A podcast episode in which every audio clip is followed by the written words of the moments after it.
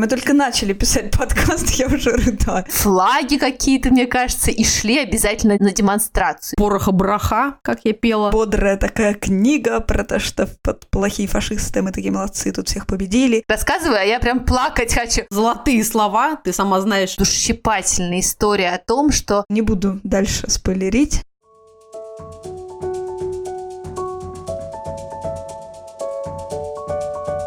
Здравствуйте!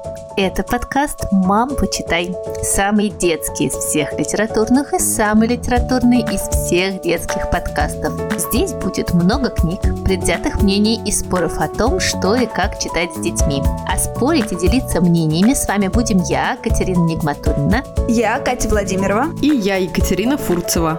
У меня двое детей, Никита, ему 12, и София, ей 10. Моему сыну Дане 7 лет. А у меня трое детей. Жене 13, Василию 8, а Тоне 2 года. В нашем подкасте мы пытаемся найти книги, которые должен прочитать каждый ребенок. Все рекомендации и много всего интересного вы найдете в нашем инстаграм подкаст «Мам, почитай». Нам очень важна ваша поддержка, и мы радуемся вашим чаевым. Все очень просто. Проходите по ссылке в профиле и оставляйте нам столько, сколько считаете нужным. А если вы вдруг находитесь в дремучем Перу, то можно воспользоваться нашим PayPal. Мы поднимем в вашу честь чашку чая или бокал Просека и накупим себе новых детских книг. А сегодня с девочками мы решили обсудить тему важную, тяжелую, но без которой, наверное, невозможно в этот день выпустить наш эпизод. Сегодня будем говорить про то, как говорить с детьми о войне, стоит ли о ней говорить сейчас, в 21 веке, и вообще, какие книжки читать э, по этой очень непростой теме. Ну вот хочу вас, девчонки, спросить, какие у вас воспоминания с 9 мая и с детства? У меня очень яркие, потому что мой дедушка воевал воевал, он был танкистом, и каждое 9 мая в моем маленьком городе Дмитрове он вытаскивал свой китель со всеми медалями, и мы брали флаги какие-то, мне кажется, и шли обязательно на демонстрацию. И я, честно говоря, как ребенок обожала, потому что, во-первых, у меня была какая-то просто гордость невероятная за дедушку. Вот мы с ним все время шли, он меня держал за руку, а иногда сажал э, на плечи, и это было просто, не знаю, какое-то невероятное ощущение. Я, конечно, совершенно как ребенок не понимала, что стоит за этим праздником, потому что уровень информирования о том, что на самом деле происходило, был такой однобокий в тот момент. Но я помню, что я этот праздник прям очень-очень любила, и вот э, до конца, вот дедушка мой прям вот до самого последнего года всегда ходил на этот праздник, и я понимаю, что я, девочки, минуту молчания всегда реву просто, сижу и реву, когда показывают вечный огонь, и я просто не могу с собой ничего поделать, а вот эта песня прекрасная, праздник со слезами на глазах, я тоже всегда реву просто. А когда моя бабушка рассказывала мне всякие истории про то, как дедушка мой как раз э, воевал, а у бабушки воевал папа, мой прадедушка, и он не вернулся с фронта, и у него осталось 8 детей, и восьмой мальчик Вова родился как раз, когда он приходил на побывку, и потом он не вернулся. Бабушка мне всегда рассказывала эти ужасные истории, как вообще было нечего есть, и как ему отдавали, заворачивали в какую-то тряпочку вот этот вот хлеб, просто какие-то истории, которые я еще услышала из первых уст, и поэтому, ну, наверное, для меня это такой важный праздник до сих пор. Как у вас?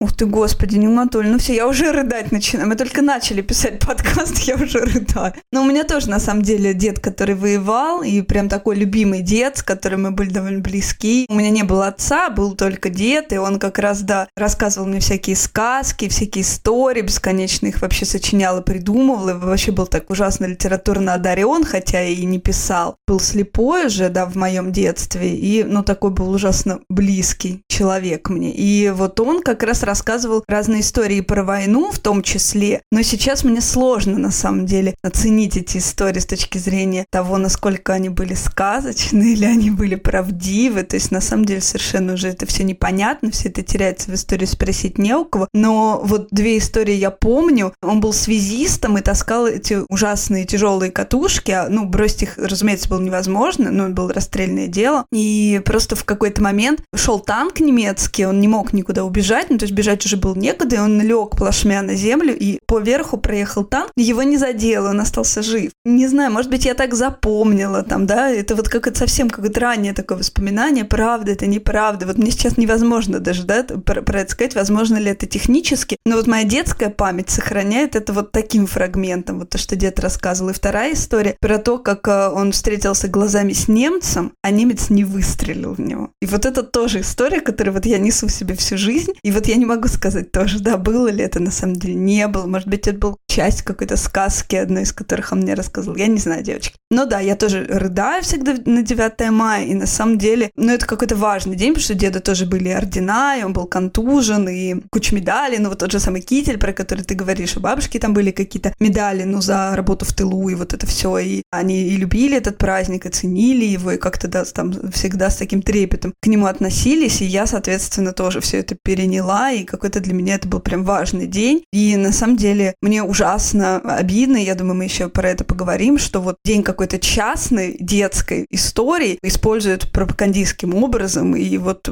сейчас я не могу сказать, что я люблю праздник 9 мая, и у меня полное ощущение, что, ну, у меня лично, персонально вообще этот праздник украли, его, ну, как-то у меня больше нет.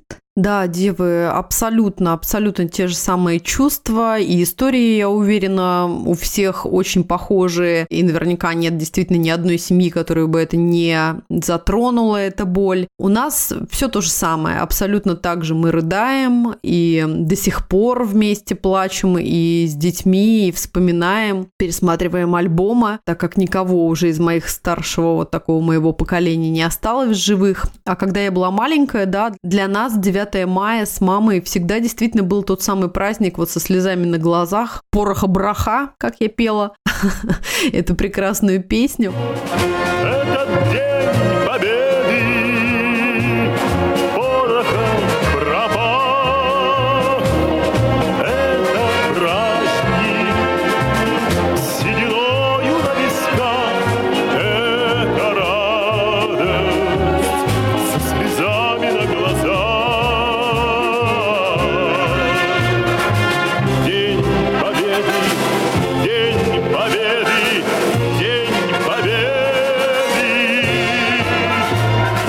ходили не на парады, вот как-то обилие техники и вот это вот, знаете, устрашение, не знаю, для меня это очень болезненная да, история. Это скорее про тишину, про слезы, про переживания, про личные личные очень истории. В моей семье, кстати, всегда сохранялась история про то, что пострадали в этой войне все, не только русские люди, не только русские солдаты, семьи, а что это действительно была трагедия просто мирового масштаба. Моя мама родилась в 41 году, и ее мама отправила своего молодого мужа на фронт буквально в самом-самом начале разгара всего этого ужаса, и он даже не знал о том, что должна родиться вот Танечка. Моя мама родилась в ноябре 41 года. У нее было еще двое старших детей, и когда она родила Таню, то было такое чувство, что она не справится, ей надо хотя бы вырастить старших детей. Поэтому маму отправили в деревню Решетникова, где ее воспитывала бабушка и дедушка. Это всего лишь там 120 километров от Москвы, недалеко город Клин. Вот эту деревню каждую неделю отвоевывали то русские солдаты, то немцы.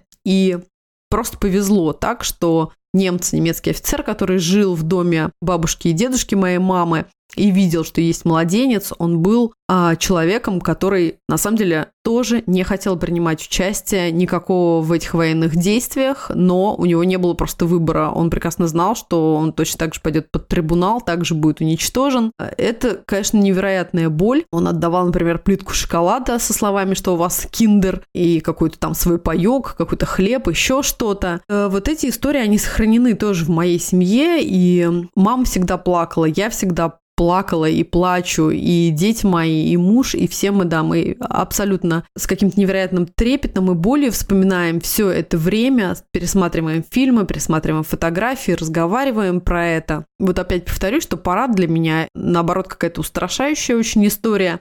Я всегда вспоминаю одну прекрасную арт-акцию, когда на 9 мая на Красной площади были выставлены вазочки с белыми гвоздиками, И, видимо, в вазочках была не просто вода, да, а подкрашенная красной краской. И со временем эти гвоздики белые впитывали эту красную, как кровь, краску и становились такого вот алого цвета. И вот этот символ алой гвоздики, да, который наливается буквально кровью для меня, конечно, вообще был невероятно какой-то сильным таким очень... Вот фоторедактор в тебе говорит. Мне невероятно обидно за всех наших ветеранов, за наших стариков, потому что, конечно, ощущать вот эту разницу уровня жизни, комфорта жизни и счастья в нашей стране и в других, это, конечно, очень-очень больно и стыдно. Поэтому, да, в сотый раз сказать о том, что это праздник со слезами на глазах, это абсолютно так. Правда, девочки, но мне кажется, знаете, для меня вот моя бабушка и мои дедушки были, конечно, поколения, которые совершенно по-другому воспринимали жизнь. Для них были совершенно другие ценности, потому что я вот помню мою бабушку, которая никогда не выбрасывала хлеб. Никогда. Какой бы черствый он ни был. И вот это ощущение, что хлеб выбросить нельзя, ни в коем случае. Как это выбросить хлеб? Я помню, что когда он там засыхал, она там его крошила, кормила голубей, кошек каких-то, значит, все равно куда-то его всегда девала. И вот это его, их ощущение, что счастье это очень просто. Мне кажется, оно мне передалось с какой-то такой, знаете, установкой, которая у меня в голове есть, и я надеюсь пронести нести всю жизнь и э, передать детям, что счастье это действительно очень просто. И я вот бабушке и дедушке за это благодарна. Просто безумно, что они мне показали, что вот на самом деле многое из того, что у нас сейчас есть, то, что мы принимаем как должное, это совершенно не так. И нужно радоваться действительно каждому. Вот моя бабушка, она была очень верующий человек. На каждый эм, вечер ложилась, она говорила спасибо, что вот еще один день прошел. И для меня это все время было так удивительно, я вот совершенно это не понимала. Сейчас, вот спустя много лет, я понимаю, насколько это действительно ценно. Счастье, то, что мы сумели побыть с этим поколением, которое прошло с такой гордостью такие тяжелые времена, мне кажется, это просто удивительный урок, который всем нам достался. Птички, ну для меня прям, да, вот большой вопрос, на самом деле, как говорить со своими детьми про это. Потому что, ну вот одно дело, да, когда это часть какой-то семейной, личной истории, и я, да, не рассказывала, на самом деле, вот про деда, что вот была такая большая война, и что он воевал, но при этом меня прям пугает, конечно, вот это победобесие и пропаганда в школах, в первую очередь, там в садах, мне кажется, еще такого нет. У нас, во всяком случае, как-то мы избежали, хотя все эти переодевания детей в военные костюмы, что-то они меня совершенно вообще убивают. Да, абсолютно. Дети в форме, дети в костюмах – это боль, это правда. Абсолютно у меня то же самое. Да, это просто какой-то ад. При этом вот все низовые такие инициативы, ну, в смысле те, которые народные, они же, ну, прекрасные. Когда началась только вот эта георгиевская лента, когда ее везде вешали, это было здорово. Хотелось быть к этому причастным. Я помню, это 2007 там год парад с портретами, да, он же был тоже вообще прекрасный. Бессмертный полк, да-да-да, это, это потрясающе, правда, невероятно сильно. И потом, когда это превращается в эти ленты вообще на BMW, там, на Берлин, можем повторить вот это вот все «Спасибо деду за победу», но это просто невыносимо совершенно. И вот от этого, конечно, хочется оградить своих детей, потому что понятно, что в школах, когда им все это рассказывают, ну, вот таким казенным образом, это просто какой-то белый шум для них вообще, если они способны от этого защититься. А я думаю, психика неплохо от этого детская защищается. Либо это какая-то травмирующая тогда история, потому что у меня, например, довольно нежный племянник, и в школе показали в первом на минуточку классе кадры из блокадного Ленинграда, вот тут-то вообще он пришел совершенно вообще ошарашенный домой и рыдал, и вообще там, ну, как-то прям с ним пришлось родителям как-то разговаривать и успокаивать его. И вот это вот, ну, вообще жесть, потому что мне бы самой хотелось принять решение, каким языком я буду говорить об этом со своим ребенком, как я им это расскажу. И вот в этом смысле, мне кажется, как раз книги, они должны бы помогать. И вообще было бы здорово, если бы это было отдано как-то на откуп семье вообще, а, блин, не школе. Вот это меня как-то вообще морально убивает на самом деле. Как вот с вашими уже детьми школьного возраста вот это происходило? Катя Нигматульна и Катя вот со старшей твоей дочкой. Старались всегда, так как это была такая вот семейная интересная история. Я сама очень любила, хотя и тревожилась всегда на эту тему, и вот потихонечку про все это разговаривать. Иногда даже действительно с помощью каких-то, может быть, фильмов не самых чудовищно кровавых, а скорее, да, таких вдохновляющих, воодушевляющих, как там в бой идут одни старики, еще что-то. Постепенно мы вот дошли, конечно, до моего обожаемого «А зори здесь тихие», под которым мы, конечно же, и рыдаем, и очень много всего обсуждаем, и говорим. Постепенно вот так Слушайте, ну мне кажется, очень важно про это говорить с детьми и, конечно, говорить про то, что война – это жесть со всех сторон и не идеализировать ее, потому что, мне кажется, нужно говорить про все, про все стороны войны и, конечно же, и про смелость э, наших людей, но и про то, какая жестокость война. К сожалению, то, что она даже из неплохих людей иногда делает монстров, все это очень тяжело для всех. Нужно говорить и про то, что было с евреями, вот про все эти ужасы, конечно, может быть, не в таких прямо подробностях, потому что это ну, безумно тяжелая тема, с какой стороны ты ее не посмотришь, но такие книги, как «Дневник Анны Франк», я думаю, которые мы уже упоминали несколько раз, и сегодня мы вам посоветуем. Мне кажется, вот про все это нужно обязательно с детьми говорить. Про это нужно знать, потому что, конечно, нужно постараться учиться на своих ошибках человечества, чтобы не впасть в это зверство еще раз. Катрина, да, ты абсолютно верно вспомнила историю Анны Франк. Я хотела как раз добавить, что одними из первых книг, которые читала и смотрела Женя, и которые помогали нам в этом разговоре, это были как раз комиксы. И многими воспринимается комикс и война, и жестокость. Это как-то кощунственно даже звучит, потому что, мне кажется, есть заблуждение, что комикс – это всегда какой-то, как говорил мой английский друг, хохота. Какой-то юмор бесконечный и угар и прочее-прочее, хотя это просто способ донести донести историю до людей. Дневник Анны Франк очень вдохновил, кстати, Женю, и она потом прочитала саму книгу. Я прятала Анну Франк, которую издали Эксмо, и была она написана вот как раз той самой женщиной прекрасной, которая пыталась сохранить жизнь семье Франк. Дальше был чудесный комикс «Когда я вернусь от белой вороны». Буквально вот новинка вышла в этом году, просто упомянуть тоже невероятно крутой «Тысяча жизней» Ирены Сэндлер. Мне кажется, вот можно даже с этого потихонечку начинать и самим родителям, и детям, и подросткам, и вообще всех возрастов просто прикинуть, посмотреть, какая сейчас будет подходить. Это, ну, хороший способ очень.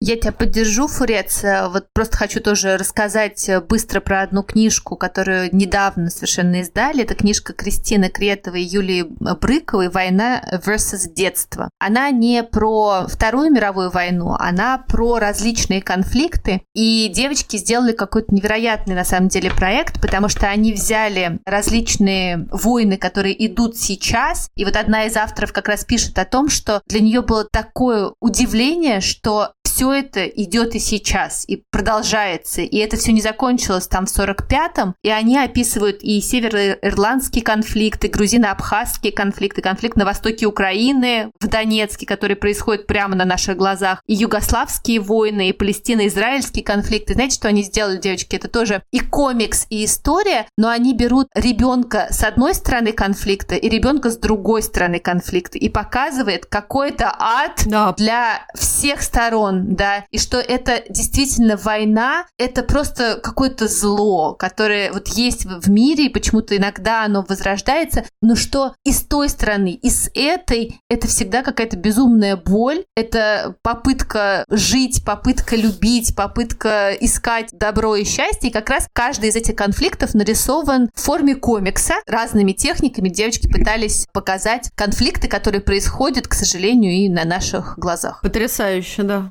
Вообще, да, тоже говорила в одном из прошлых выпусков про книгу Пакс Сары Пакер. Тоже, в общем, да, про мальчика и лиса история. Отчасти история про войну, причем не про какую-то конкретную войну, а про войну вообще, да, как явление, про войну, которая ломает вообще человеческие судьбы. И это, в общем, доступный совершенно ребенку язык. Понятно, что невозможно начать образование ребенка с того, что Познер, да, вспоминал в своей автобиографии, как отец показал ему обыкновенный фашизм Рома, И это просто искалечило его ребенка. Он думал об этом постоянно, не мог спать, переживал, понимал, что все это реальность совсем недавняя буквально. И как раз так совпало, что они из Штатов должны были переехать в Германию, и он просто не мог туда ехать, он ненавидел немцев всей душой, и это страшно вообще его ломало. Невозможно сейчас, да, с ребенком так, вот в нашем гуманистическом обществе, так как мы стараемся, да, воспитывать наших детей. Но при этом говорить, безусловно, надо, и важно выбирать, ну, вот книги на возраст, что называется. Я в своем детстве, я читала Катаева «Сын полка», это, в общем, хорошо написанная, но довольно бодрая такая книга про то, что под плохие фашисты мы такие молодцы, тут всех победили. И Ваня Солнцев там на передовой, и спит в блиндажах. И сейчас, конечно, ну невозможно себе представить книгу про ребенка непосредственно на войне. То есть сейчас все современные книги, они устроены таким образом, что ребенок ну, переживает последствия войны, участвует в этих событиях и проживает свою повседневную жизнь. То есть вот эта вот боль повседневности и поэтика повседневности, вот мне кажется, это то, что как сейчас вот устроены эти книги. Есть книга Ольги Громовой, да, «Сахарный ребенок». В общем, такую любимую, прекрасную вообще пятилетнюю девочку, и все у нее здорово вообще. И мама ее любит, и папа ее любит. Вот жизнь ее просто рушится в какой-то момент, потому что приходит 37-й год, и папа отправляется в лагерь, они с мамой отправляются в ссылку в Киргизию, потом приходит война, и, в общем, ну вот просто ее жизнь, она вплетена вот в ужасные события 20 века, и, в общем, ну книга про это, и во многом книга про огромную роль мамы, которая держится и держит ребенка, потому что мама всегда спокойна, мама всегда говорит ей, что нужно держаться достойно, она держится. И это, в общем, ну, как в фильме великого Роберта Бенини, помните, «Жизнь прекрасна», когда, да, отец делает все, чтобы делать это для ребенка игрой или, в общем, превратить это в какую-то посильную ношу, хотя, ну, обстоятельства совершенно чудовищные. И вот во многом вот эти книги сейчас, да, про войну, они устроены вот похожим образом, как такие обстоятельства, через которые проходит ребенок, и про его повседневность.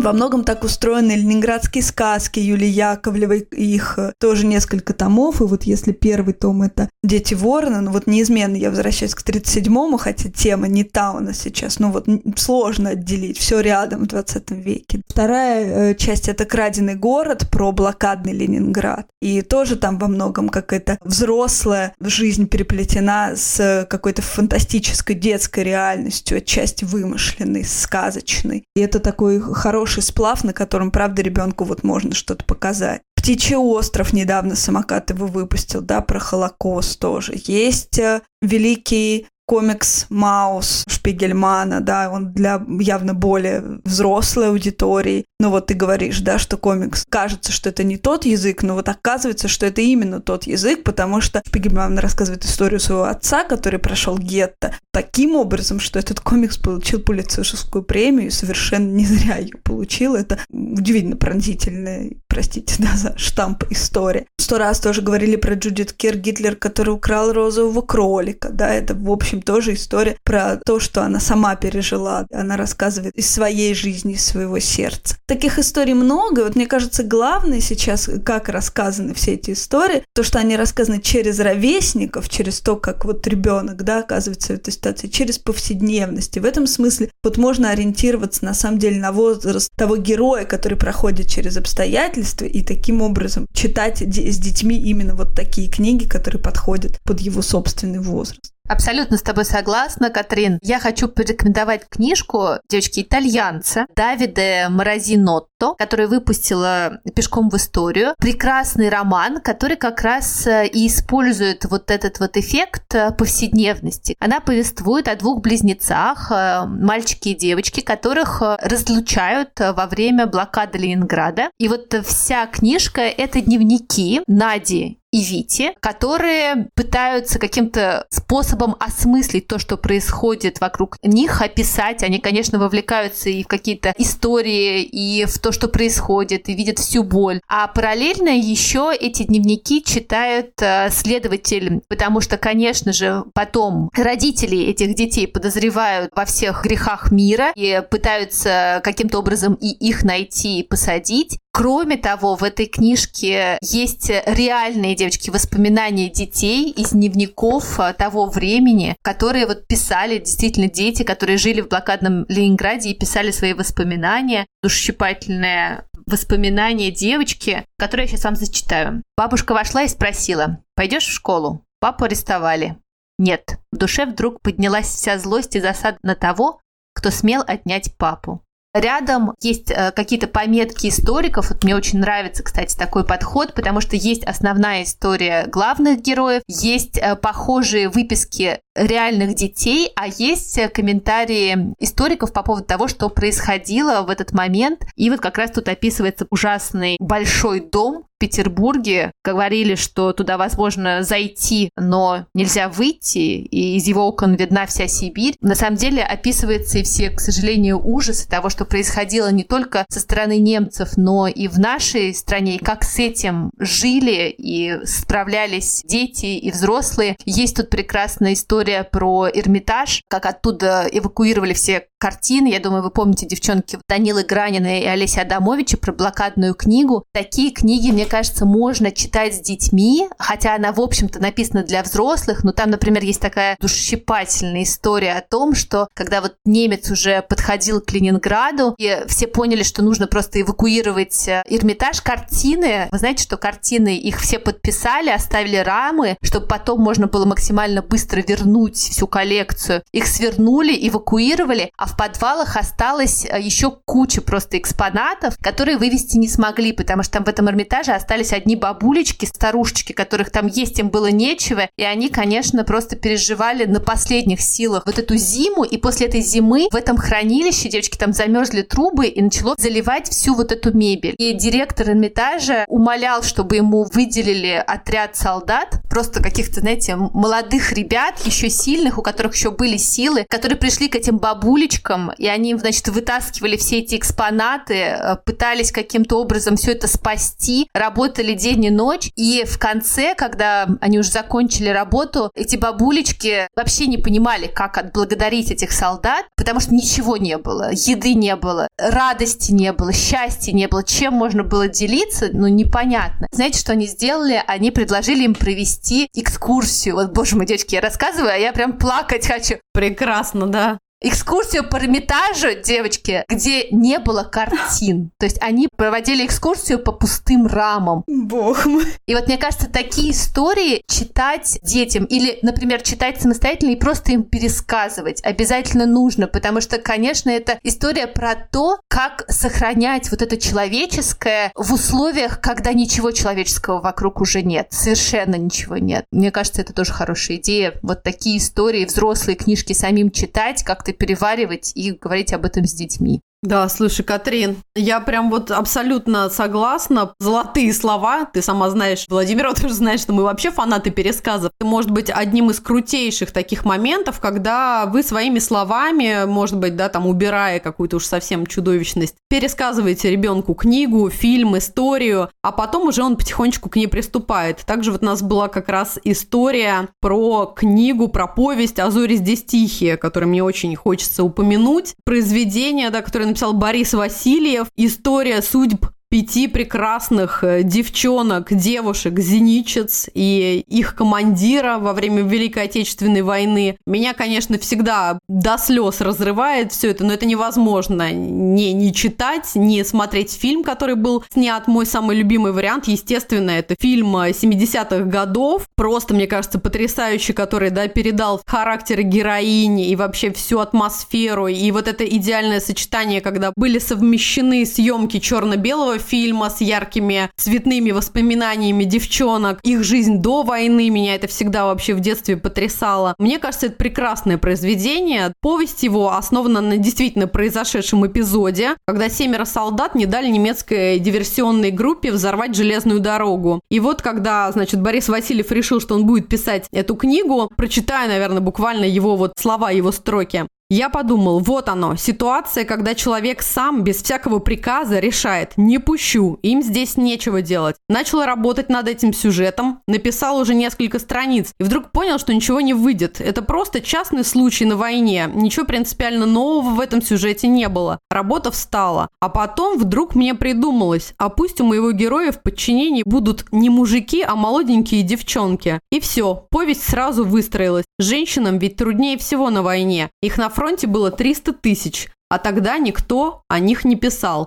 Повесть была написана в 69 году, и мне кажется, это тоже очень-очень важный момент про то, как долго замалчивалась вообще роль женщин, либо как-то, да, не так сильно уделяли внимание. Иногда все мы знаем страшные истории, когда это даже было стыдно упоминать и горестно вспоминать о том, что женщина проходила войну. Поэтому для меня это еще и в этом плане очень важная и книга, ну и, повторюсь, вот фильм меня держит абсолютно точно так же. Все эти чудесные героини, мне кажется, идеально актрисы были подобраны. Насколько они разные, насколько они все чудесные, сильные, отважные, но не теряющие своей человечности. Мне кажется, это прекрасное вообще произведение, которое стоит тем посмотреть, и взрослым, и уже вот таким подрощенным детям. Женя со мной его лет с 10 регулярно смотрит. Это уже наша такая традиция. Каждое 9 мая мы вместе плачем за девчонок, за всех любимых, за всех.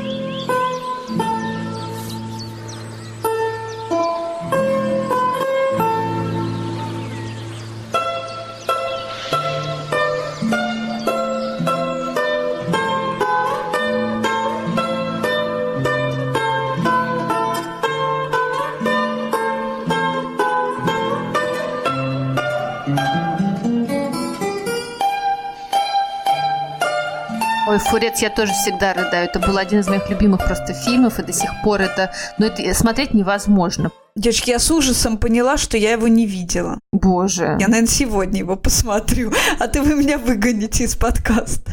Возьми, значит, да, 10 платков. Девочки, я так, знаете, список Шиндлера посмотрела в очень взрослом возрасте, лет в 35. Я была одна дома, у меня все уехали. Я рыдала просто три четверти фильма нон-стоп. Когда там в конце становится цветным, и все эти люди, которых он спас, приносят ему цветы, это просто какой-то, девочки, ну, я не знаю, я рыдала просто, ну все. А Зори здесь тихие, это, ну, разрыв сердца. Я не знаю, как это смотреть, потому что это, ну, просто невероятное что-то важный вот этот момент, почему нам всем стоит посмотреть этот фильм. Как впоследствии вспоминал режиссер и бывший фронтовик, фильм был снят в память о медсестре, которая во время войны вынесла его с поля боя и спасла его от смерти. И я всегда говорю, Женьке, вот сейчас у меня опять бегут мурашки, что вот такие вещи, такие книги, такие истории, такие фильмы мы должны смотреть, несмотря на боль, слезы, в память о этих людях. Ну, просто по-другому нельзя. Это правда, и я думаю, это какие-то такие важные истории, которые дают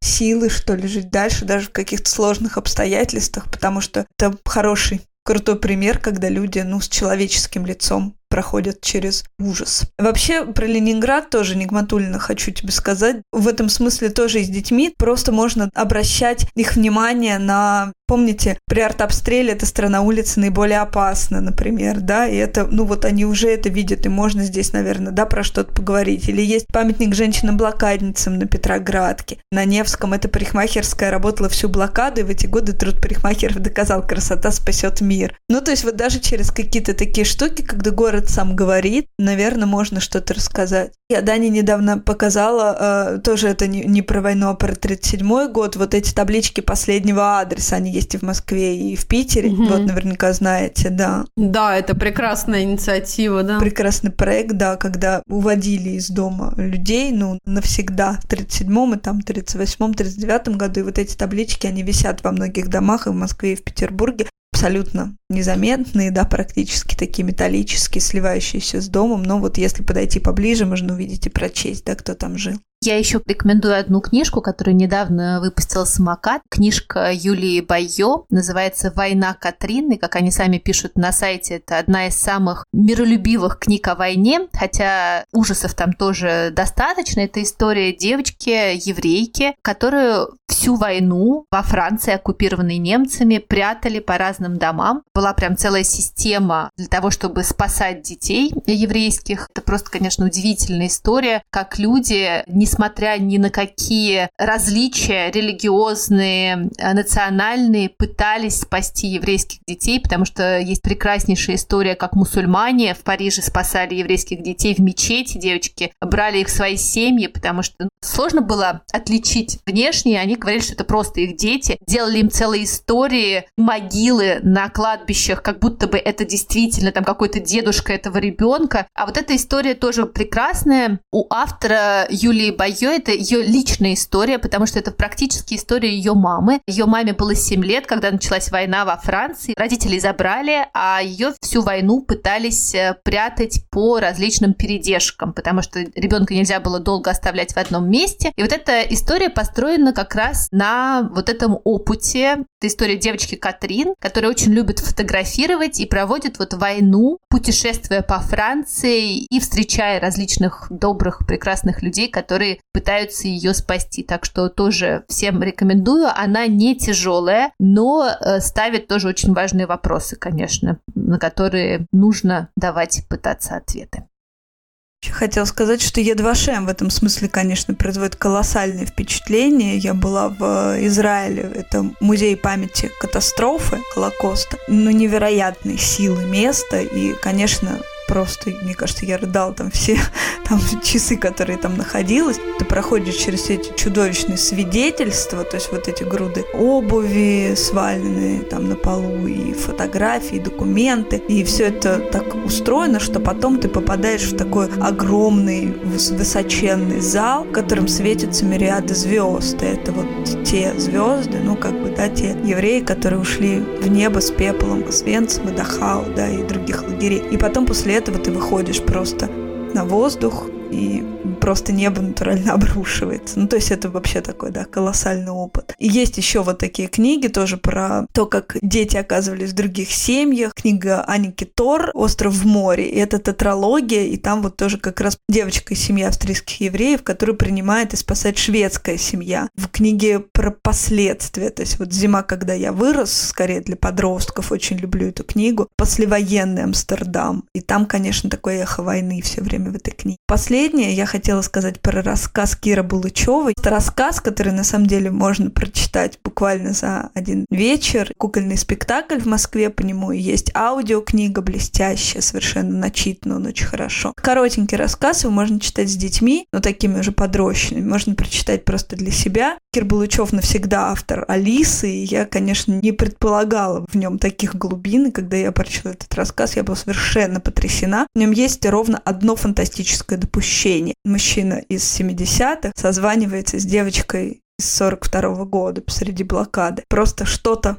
заклинило в телефоне, и они все время, когда звонят, они соединяются друг с другом. Не буду дальше спойлерить и рассказывать, в чем там суть, но этот рассказ, он поднимает вообще тебя до каких-то невероятных высот духа, и я, в общем, изо всех сил его рекомендую. Очень коротенький рассказ Кира Булычева, можно попросить Нину. Дева хотела как раз к разговору о важности всех этих книг, всех сложных очень тем, упомянуть книгу новую. Недавно она у нас была в МИФе издана, на самом деле деле довольно уже популярная в Америке, вообще считается одной из важнейших. Называется она «Писатели свободы». И эта история, основанная на реальных событиях, она как раз рассказывает про вот такую смелость одного человека, учителя, Эрин Груэлл, которая родом из Калифорнии вообще всю жизнь планировала стать юристом, а потом в какой-то момент в Лос-Анджелесе начались беспорядки на тему как раз вот полицейской жестокости во время задержания чернокожих мужчин, женщин. И она устроилась в школу и решила, что будет бороться за будущее трудных детей, трудных подростков в классе, а не на суде. Вот так, мне кажется, это очень крутая тоже фраза. В какой-то момент, став вот преподавателем, она во время урока перехватила записку, которую дети друг другу кидали с такими довольно жестокими шутками на тему расизма и всего прочего. Ее это, конечно, невероятно возмутило. Она не смогла остаться в стороне и стала детям говорить о том, что вот именно из-за таких шуток, из-за подобных высказываний когда-то случился Холокост. Каково же было ее удивление, что оказалось, что эти трудные подростки вообще ничего не знали, не слышали никогда в своей жизни ни про Холокост, ни про боль и ужас войны. Ну, то есть какими-то буквально там они обрывками до этого доходили. И ей показалось, что нельзя просто так это оставить. И обязательно надо включить в их школьную программу изучение самых важных книг, ну, начиная буквально с дневника Анны Франк. Когда ребята стали все это изучать, читать дневник Анны Франк, она попросила их вести собственные дневники, в которых бы они описывали высказывали все свои переживания, мысли, впечатления, какие-то, может быть, меняющихся в их жизнях моменты и ситуации из-за того, что они постепенно узнают. И это вот как раз э, книга «Писатель свободы», это сборник тех самых дневников. Это действительно такие вот живые свидетельства, как история, как правда, очень болезненная и страшная, может менять современный мир, может менять даже трудных, сложных подростков и делать нас лучше. Мне кажется, она потрясающая, она огромная, конечно, рассчитана на уже подростков, наверное, скорее, может быть, старших школьников и родителей, но мне она очень понравилась, и мне кажется, она тоже важная. Ну а чтобы начать, может быть, разговор еще про войну с какого-то более легкого опыта, я вот хочу вам еще посоветовать прекраснейший фильм «Кролик Джо-Джо» Тайка Вайтити. Это просто удивительный фильм, которым вы, конечно, будете рыдать и смотреть, и думать. Он такой... Мне сначала было сложно его смотреть вначале, потому что он рассказывает историю десятилетнего мальчика в Германии, который просто обожает Гитлера, и у него есть воображаемый друг Гитлер. Как меняется в течение войны его вообще восприятие всего того, что с ним происходит, того мышления, которое было ему навязано. Удивительный фильм, он смешной, Хотя слово Гитлер и смешной вместе не стоят, но вот он действительно смешной, очень добрый и очень классный. Так что тоже его всем советую. А это был подкаст «Мам, почитай». И я, Екатерина Нигматульна. Я, Катя Владимирова. И я, Екатерина Фурцева. Мы будем рады, если вы подпишетесь на наш подкаст, поставите нам 5 звездочек везде, где вы нас слушаете, а еще напишите ваши комментарии. Мы все-все-все читаем. Мы будем рады вашим чаевым. Просто проходите по ссылке в профиле и оставляйте ту сумму, которую считаете нужным. Задавайте нам вопросы, делитесь своим мнением и читайте детские книги. Ну и, конечно, пусть никогда не будет войны. До следующего следующей неделе. Пока-пока. Пока. Пока. Мам, почитай!